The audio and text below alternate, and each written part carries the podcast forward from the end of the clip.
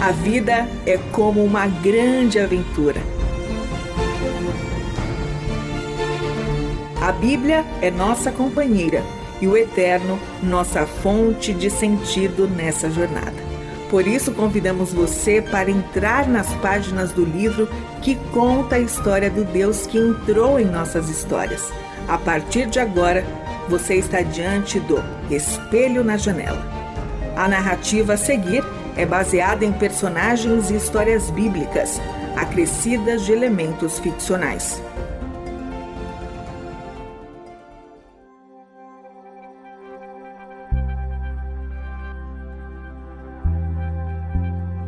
Sentado na cama do quarto, travesseiro devidamente ajustado na altura das costas, Jairo olhava para a janela. A vista que tinha era do mar da Galileia, aquele extenso lago de água doce, o maior de Israel. E como Jairo gostava de ver a coloração da água, que se alterava conforme a estação do ano. Mesmo com a visão embaçada devido à idade, a memória lhe fazia lembrar com riqueza de detalhes daquela cristalina água que vai desde o verde até o azul, dependendo da época do ano. Especialmente naquele dia quente de agosto, ele quase podia sentir a temperatura do mar encostar nas suas canelas. Claro, era apenas uma memória, mas como lhe parecia viva. Contudo, Fazia tempo que Jairo não tinha mais condição ou disposição para caminhar até lá.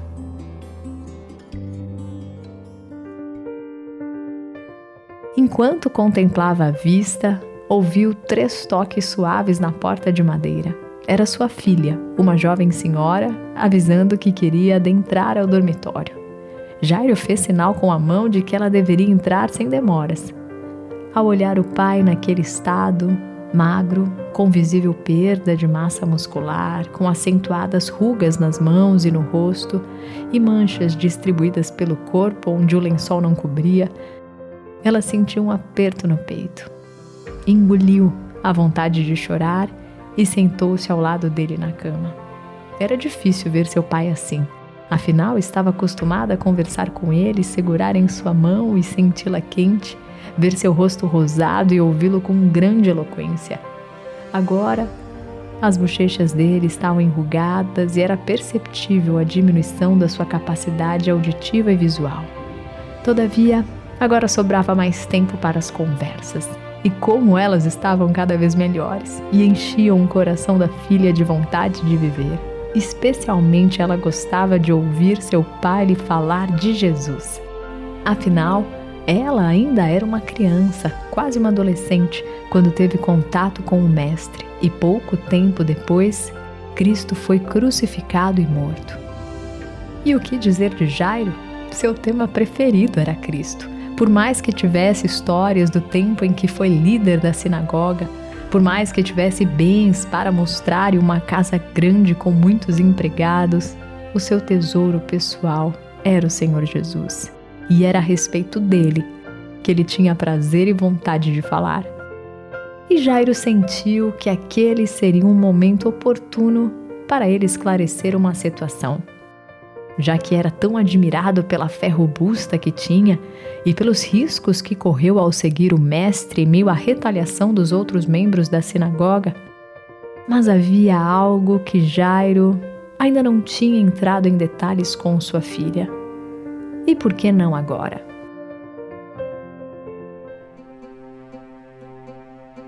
Olhando para a filha com amor, ele disse: Sabe, minha querida, muitas vezes seu pai te contou como foi quando você ainda era uma menina e estava profundamente enferma e eu corri entre a multidão espremido para me aproximar de Jesus e implorar que ele viesse ao seu encontro.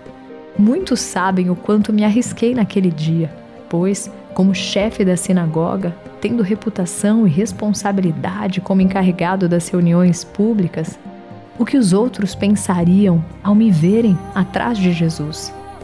Você bem sabe que a maioria dos meus colegas estava enfurecida com o ensino de Jesus. Mas hoje, depois de tantos anos, muitos me admiram pela ousadia e coragem que tive. Mas eu confesso que não sei dizer o quanto foi coragem e o quanto foi desespero mesmo e medo de perder você. Eu já te contei que quando eu cheguei até Jesus, deixando você enferma em casa, sendo cuidada pelos empregados, eu me prostrei diante dele e implorei que o Mestre viesse até a nossa casa para te ver e ajudar você. O povo falava a respeito das curas que ele havia operado, por isso eu fui procurá-lo. Mas eu ainda não sabia com exatidão o que eu pensava sobre ele. E quando meu coração se aqueceu de esperança à medida que ele vinha em nossa direção, uma mulher interrompeu o trajeto, tocando no manto de Jesus. Não que eu tivesse notado, é claro, pois o povo todo o apertava, mas Jesus parou tudo e perguntou: Quem me toca? Os discípulos de Jesus logo responderam: Como perguntas quem te toca se o povo todo está te apertando? Mas Jesus disse: Alguém tocou em mim, pois eu sei que de mim saiu o poder. Nessa hora, filha, eu não sabia se eu ficava triste ou feliz, pois ali se comprovava mais uma vez que ele tinha poder para curar. Contudo, filha, o tempo passava a multidão o espremia e você estava em casa sozinha à beira da morte. Por qual razão ele parou o trajeto apenas para olhar para aquela mulher? Eu já te contei os detalhes de que ela era impura, sofria há mais de 12 anos com uma hemorragia, já tinha gastado seu tempo e o seu dinheiro com médicos e nada resolveu. Mas naquele instante, naquele toque, ela foi curada. E você sabe o que Jesus falou: Filha, a sua fé te curou. Vá em paz. Foi lindo. Eu poderia ficar feliz. Mas se fosse em outro momento, não enquanto a minha filha estava por um fio de perder a vida. Naquele momento eu só queria pedir: vem depressa, Jesus, corra, não temos tempo para isso. Mas parece que ele tinha. E você sabe, eu não falei nada do que eu pensei. Eu estava acostumado a dar ordens a todos. Mas com Jesus eu não me senti em posição de dizer a ele o que fazer. Então apenas observei. Mas confesso que o meu coração batia forte e eu tinha vontade de dizer alto: Não dê atenção a ela, venha comigo, vamos, vamos, depressa.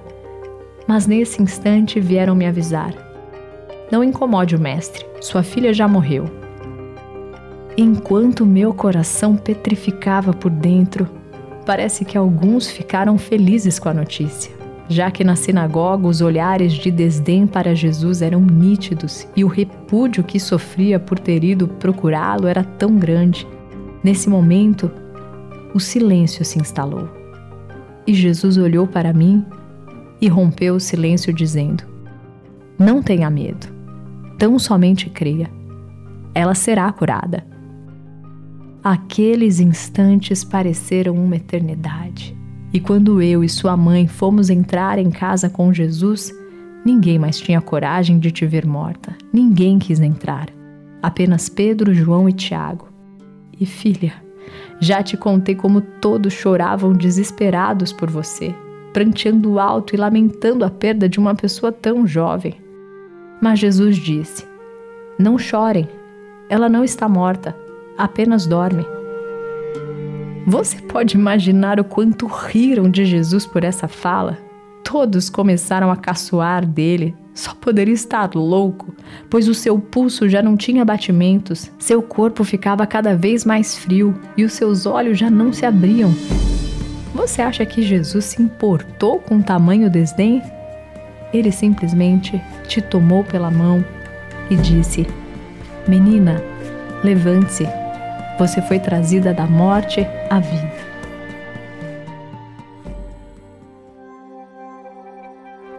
Filha, Jairo começou a chorar. Ele sempre chorava ao se lembrar do dia em que o mestre devolveu a vida à sua pequena e única filha.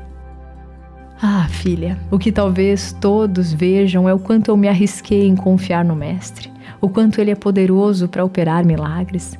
Mas talvez o que não saibam é que Naquele dia, não foi só você que ganhou vida. Eu também nasci de novo. Pois confesso que quando eu fui procurar Jesus, eu não tinha mais saída. Minha ação não foi só a coragem, Muito foi desespero de te perder e não ter feito tudo o que estava ao meu alcance para te ajudar. Mas naquele dia em que eu pedi ajuda para Jesus, eu pensava que ele seria um canal de Deus para trazer cura até você, assim como outros profetas antes dele já fizeram com imposição de mãos, como Elias, por exemplo. Mas quando eu ouvi claramente que você havia morrido e que não deveria mais importunar Jesus, é como se naquele silêncio sua vida inteira passasse diante dos meus olhos. Eu nunca mais ia ver a minha menina. Eu nunca mais escutaria a sua voz. Nunca mais te pegaria no colo.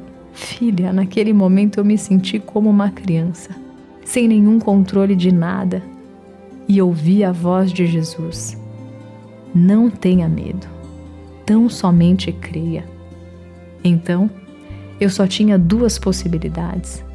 Ou eu desistia da vida e virava as costas para Jesus, ou eu deveria olhar para Ele como eu nunca o olhei antes e não ver ali apenas um profeta, um instrumento de Deus, mas o próprio Deus, um homem que tem o poder que eu não tinha para cuidar do meu bem mais precioso. Eu olhei para Jesus e vi o Deus encarnado ao tocar a sua mão e lhe trazer de volta a vida, é como se eu visse os céus e a terra em ação e o Filho do Homem fazendo que a vontade do Eterno fosse realizada na terra. O que antes pareceu uma demora da parte de Jesus em vir ao seu encontro, hoje eu entendo claramente que foi a longanimidade do Eterno para comigo, transformando uma fé trêmula em uma certeza permanente. Deus estava em ação e o que ele fez com você foi um vislumbre do que ele faria com o seu próprio filho. Pois Jesus morreu e depois de três longos dias de silêncio, o Eterno fez ressurgir dos mortos, saindo da tumba e derrotando a morte, e colocou em suas mãos a chave da vida, a vida que não terá mais fim e que ele dará a todos aqueles que confiam nele e o amam. Este foi o Espelho na Janela, escrito por Israel Mazacurati, Renata Borjato e André Daniel Reich. Realização Transmundial.